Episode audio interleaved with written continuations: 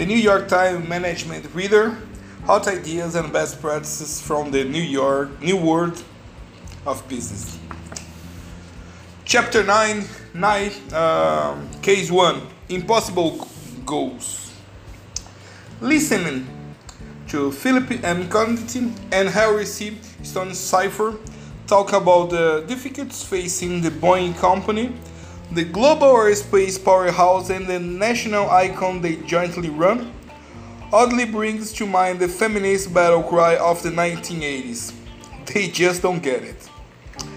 After an awful year of monumental production follow, follows up for billions in uh, unexpected content charges and lots of talks about elusive uh, recovery plans, the news from Boeing only seems to get worse.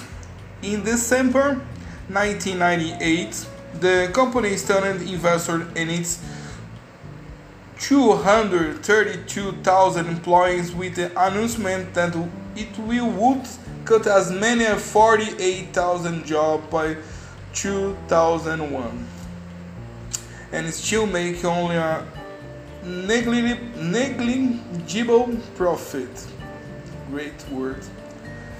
The news from the nation's single largest exported rippled across the country like the storms that pour rain on Seattle Boeing's then hometown and the head east. President Clinton weighed in with this, his concern about the company's health, and on Wall Street, shareholders who had been led by Boeing to believe the worst was over began selling anger, even disgust. Boeing stock took a beating. This is one of the great American industrial franchises of the 20th century, said John Hayes, an, uh, an uh, analyst of at the Independent Investment Association, uh, an institution money, money manager that sold its stake of several millions Boeing sharing in 1997. For the business to be in this kind of disarray, it's unfathomable. These guys have been doing this a long time. They should know how to build plans and a pro- at a profit. Yet, in their first interview since announcing the last cu- latest cuts, Condit, the chairman and chief executive, and Stonecipher, the president, president and chief operation officer, COO, spoke that December and uh, if Boeing had no choice but to make the decisions that have laid it low. To sell 100 of her planes at cut rate price in 1995 and 1996 and then to nearly triple production rates from 18 airplanes a month to the current record higher rate of 51. No one could have run this place success successfully for the last year, says Stonecipher, the former chief executive of the McDonnell Douglas, who joined Boeing after it uh, acquired McDonnell in 1997 for 16 billions, creating a national monopoly of large passenger jets and the world's biggest military contractor and an aerospace company, with more than uh, 56 billion in revenues expected in 1998. The systems were overloaded to the point where it doesn't matter who was in charge, he said. You could have worked in a lot of different ways. The result would have been the same. Condit's credibility seemed especially weak because he, he had to revise so many of his public positions over the course of 1998. Yet, while contrite, he still have trouble, even in hindsight, viewing the company actions as a colossal blow. Blunder. I think we are very close to making. He said of the ill-fated ramp-up in production. So it isn't, gosh you can look back and say it was clear you wanted to have. Boeing 13's member board was set to meet on Monday in the wood paneled boardroom where Condition and Stonecipher were talking. And for the first time in anyone's memory, as the Seattle Times pointed out in an editorial, the ouster of a Boeing chief executive was being openly discussed by employees and on Wall Street. If he was on the board, I would be taking a hard look at whether to keep him, say Bill Whitlow, an analyst of at Safeco Asset Management in Seattle and manager of a fund that holds 67.500 Boeing shares. Seven of the outside board members declined to comment. Three did not respond to telephone messaging and one other board member could not be reached. While Condit acknowledged that was uh, in the hot seat, he said that uh, he, he was working harder than ever and uh, he think a change on the top made sense. I think we are better together than one of us would be alone. He said, referring to Stonecipher a little later, I could not imagine a better partner. A better partner. Still, if candidates they are numbered, Stonecipher may pos- position to cap his long career at Bong next chairman. That idea ranks main employee of the old Boeing, Heritage Boeing, in the company post-merger parlance because after years of brazen competition, they not McDonnell Douglas have prevailed in the marketplace. I have heard international interna- internal comments that hey, we won, but now they are running the show, Whitlow say. Boeing loyalists especially resent that what they see as the half-handed Stonecipher, a blunt talker who became popular on Wall Street first by turning around the Sundstrand Corporation, America of uh, aerospace components, and then by sharply improving, improving McDonald's financial performance before selling the company to Boeing. As Boeing's problem worsened during 1998, Stonecipher power appeared to have grown. He, had than condition, uh, was seen as the man behind the departure of a number of Boeing executives with one Stonecipher is said to have clashed, including the longtime chief financial officer and the head of the commercial airplane division. Stonecipher, who have a large stake in McDonnell Douglas, was one of Boeing's largest shareholders. shareholders. So was John F. McDonnell, the son of the one McDonald's founder, who, like Stonecipher, was on the Boeing board. Condit, like other board members who came from the old Boeing, owned relatively little stock. Investors and analysts credit Stonecipher with sharpening Boeing focus on shareholder value Boeing's decision to increase greatly its communication with Wall Street, disclosed earnings targets, announcing large jobs cuts and buyback up to 15% of its stock at all, echo Stonecipher prevo- uh, previews, is since at Sundstrand and McDonald's. The company new candor, of course, contributes uh, to its problem promises and predictions have failed to materialize materialize.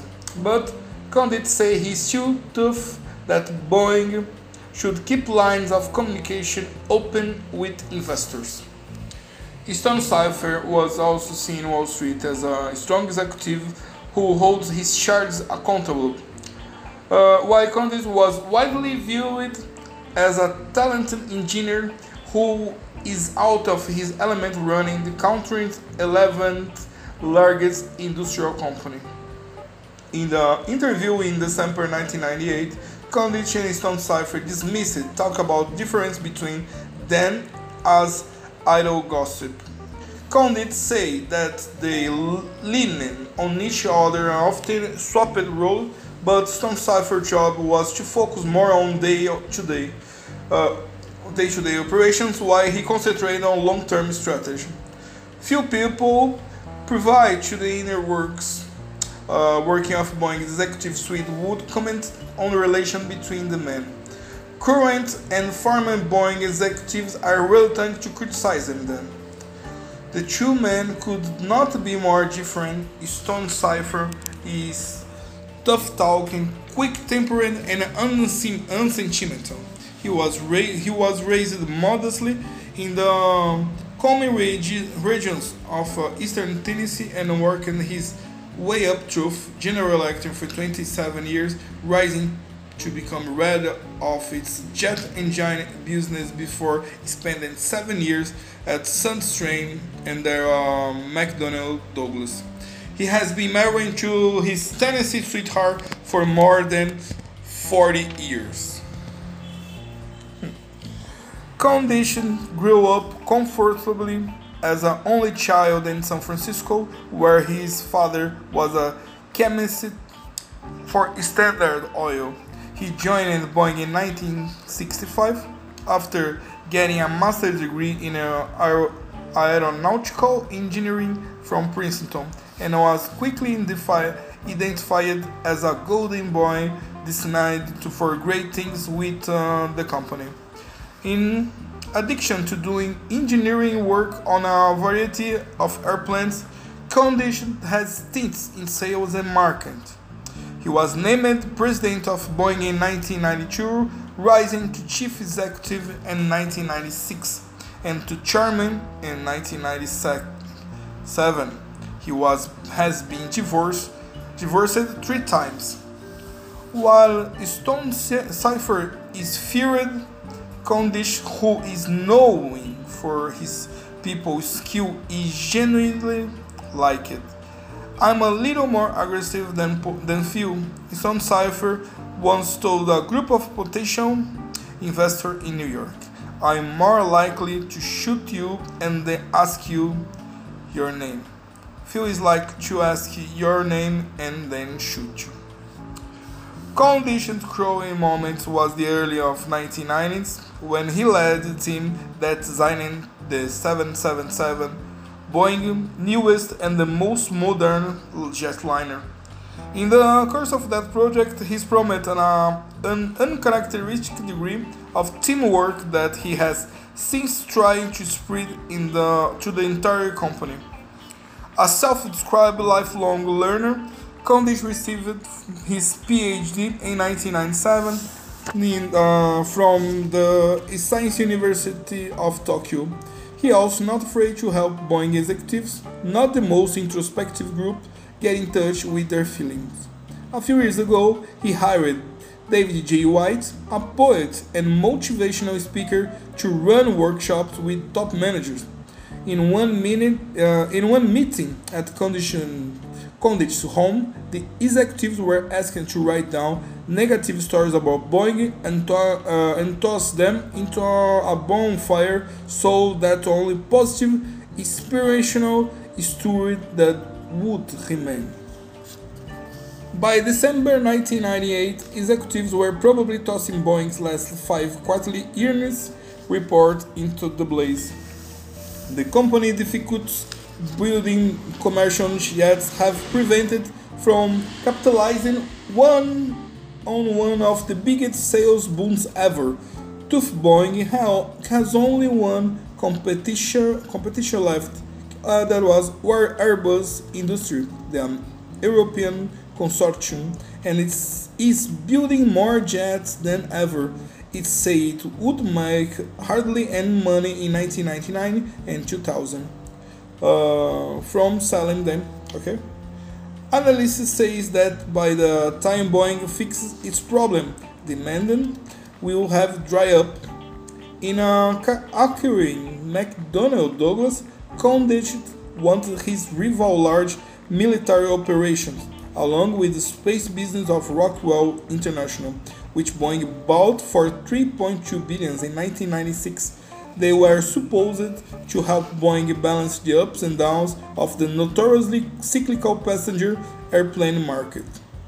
But even with all those new business, Boeing expected to earn only 1 billion this year, a meager 1.8% return of sales. In hindsight, it seems obvious that Boeing commercial airplane business has headed for trouble given that the company was trying to do Uh, two years earlier, we, when demand for new planes began to pick up after a draw in the middle of 1990s, Boeing made a bold bid to gain market share by offering steep discounts.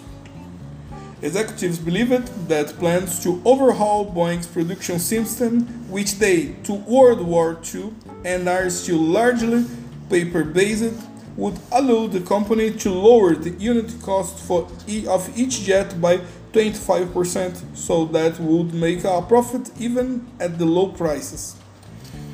As order poured in, Boeing was forced to increase production to 40 planes a month from 18 in a year and a half. Rather than help the efforts to consolidate 400, 400 separate comp- computer systems, track millions of parts and digitize thousands of drawings added uh, to the rising confusion. Part shortage developed, develop, developed and work fell behind scheduling as thousands of New Yorkers. Uh, part shortage developed and work fell behind scheduling as thousands of new workers hired to replace older, skilled laborers who took early retirement during the previous down circle, down cycle could not handle the load. At the same time, Boeing was trying to introduce several new models, each of which requires certification by regulators in Washington and Europe, adding to the delays. To the delays. Uh, in addition, many of its new orders were from new customers, which mean tens of thousands of hours of engineering work to customize the plane to their specifications. By early October 1997, Boeing assembly lines around Seattle has sized up. The company says it would help uh, production of its uh, 747 and 737 jets for a month to catch its breath, along with costly share, uh, changes of the new 737 that res- resulted in a stunning 2.6 billion in accounting charges. Investors were angry Boeing has been insisting for months that reports of production difficulties, difficulties were exaggerated. Over the next year, as the airplane division struggled to recover, a pattern developed. Executives led by Condits would try to put the best face on the situation, but just when it seemed things were turning around, the company would drop another bombshell. A low point came in July 1998 when Boeing realized its second quarter earnings and for the first time offered earnings guidance to Wall Street analysts. While most analysts were estimating that Boeing would earn 1.7 1.64 a share in 1998 and 3.24 a share in 1999 down from the high as 5 before the production difficulties arose. Condish said the company expected to make 1.01 a share in 1998 and 2.02 a share in 1999. Boeing share price plunged and analysts were, were irate. The next day, when Condish met in Boston with institutional investors and analysts, one analyst all but called him a liar. At a similar session in New York, another analyst implied that Condish was deliberately trying to drive down the price of the stock to buy in a oh in a on the ship. Shaken, Condish returned to Seattle and told colleagues he never wanted to be put in such a position.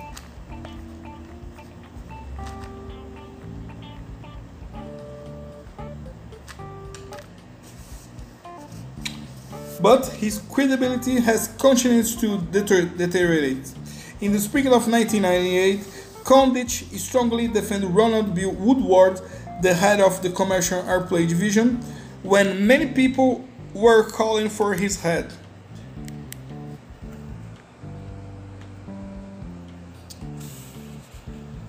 Five months later, he ousted Woodard, who had, have, who had been in line to become Boeing's president.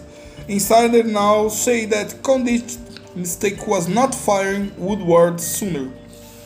Boyd E. Givan, Boeing's chief financial officer for 32 years, was also forced to resign after reportedly clashing with uh, Stonecipher.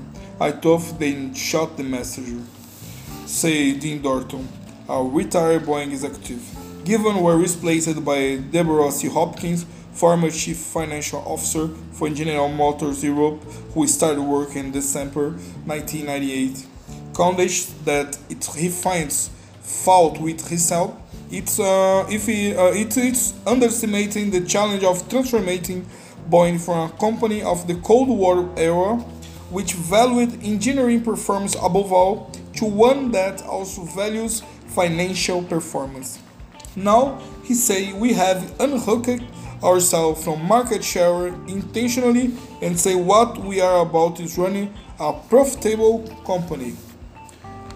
Condit and Stonecipher said that the bad news in December 1998 was unavoidable because the economic downturn in Asia would force the company to cut back its production in 2000 for more than a had to. The explanation is puzzling. For more than a year, the company's assessment had been much less pessimistic than those of outsiders then, when some experts began to see that conditions in Asia were improving, Boeing was saying the situation was worse than ever. I think most of the world is really in denial about what's going on in Asia, Stonecipher said. What really alarmed investors about Boeing in 1998 disclosure was the company acknowledgement that margin on its commercial airplay would be even lower in 2000 than in 1999. Boeing attribute, uh, attributed, uh, attributed the deterioration to expectation that would sell more of its new model, which commanded a lower margin than older plans. But the announcement raised analysis concerns that it would take Boeing longer than anticipated to make uh, its assembly lines more efficient. I Alan Mulally, the new head of the commercial airplane division, has delayed the production modernization program. Instead, the company will try to deliver planes on time and avoid penalties. We are probably the least efficient we have ever been making airplanes. Mulally said in a December 1998 interview. Thousands of extra workers are on the payroll simply to get plane out the door, say. With the layoff warning, many of those people are fearing for their jobs, even as a Boeing depends on them to help it out of a jam.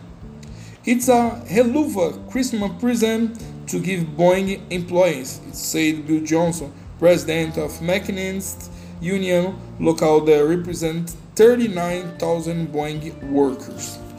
The union, which struck against Boeing for 69 days in 1995, was gearing up for negotiations in August 1999, and it's in a believed that had Boeing over a barrel.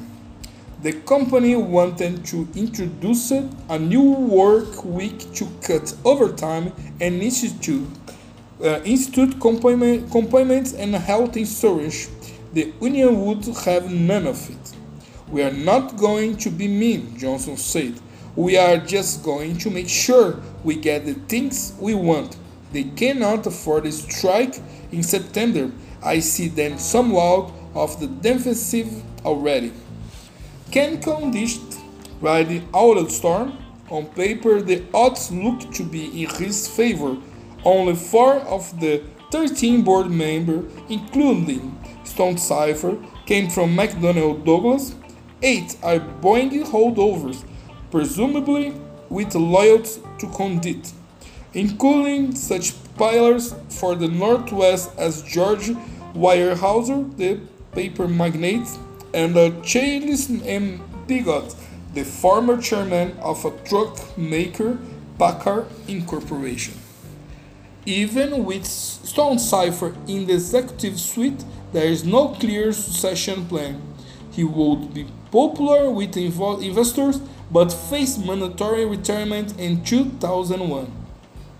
The only other ob- ob- obvious candidate with uh, Boeing is Mulally, who had his hand full turning around the jet business and not yet considering seasoned enough to be chief executive. Bringing a new leader into Boeing from outside would be a dramatic step from the proud company, but it could hasten chance that Condit and his predecessors, predecessors have uh, talked about implement for the last decade with little apparent progress. Boards really are very compassionate, Stonecipher said. The moment the board decides that somebody else can get this thing done for them, we will be out of here the next day. Is Boeing at that point today? Stonecipher did not hesitate to answer. No, he replied. Lawrence Zuckerman, December 13, 1998.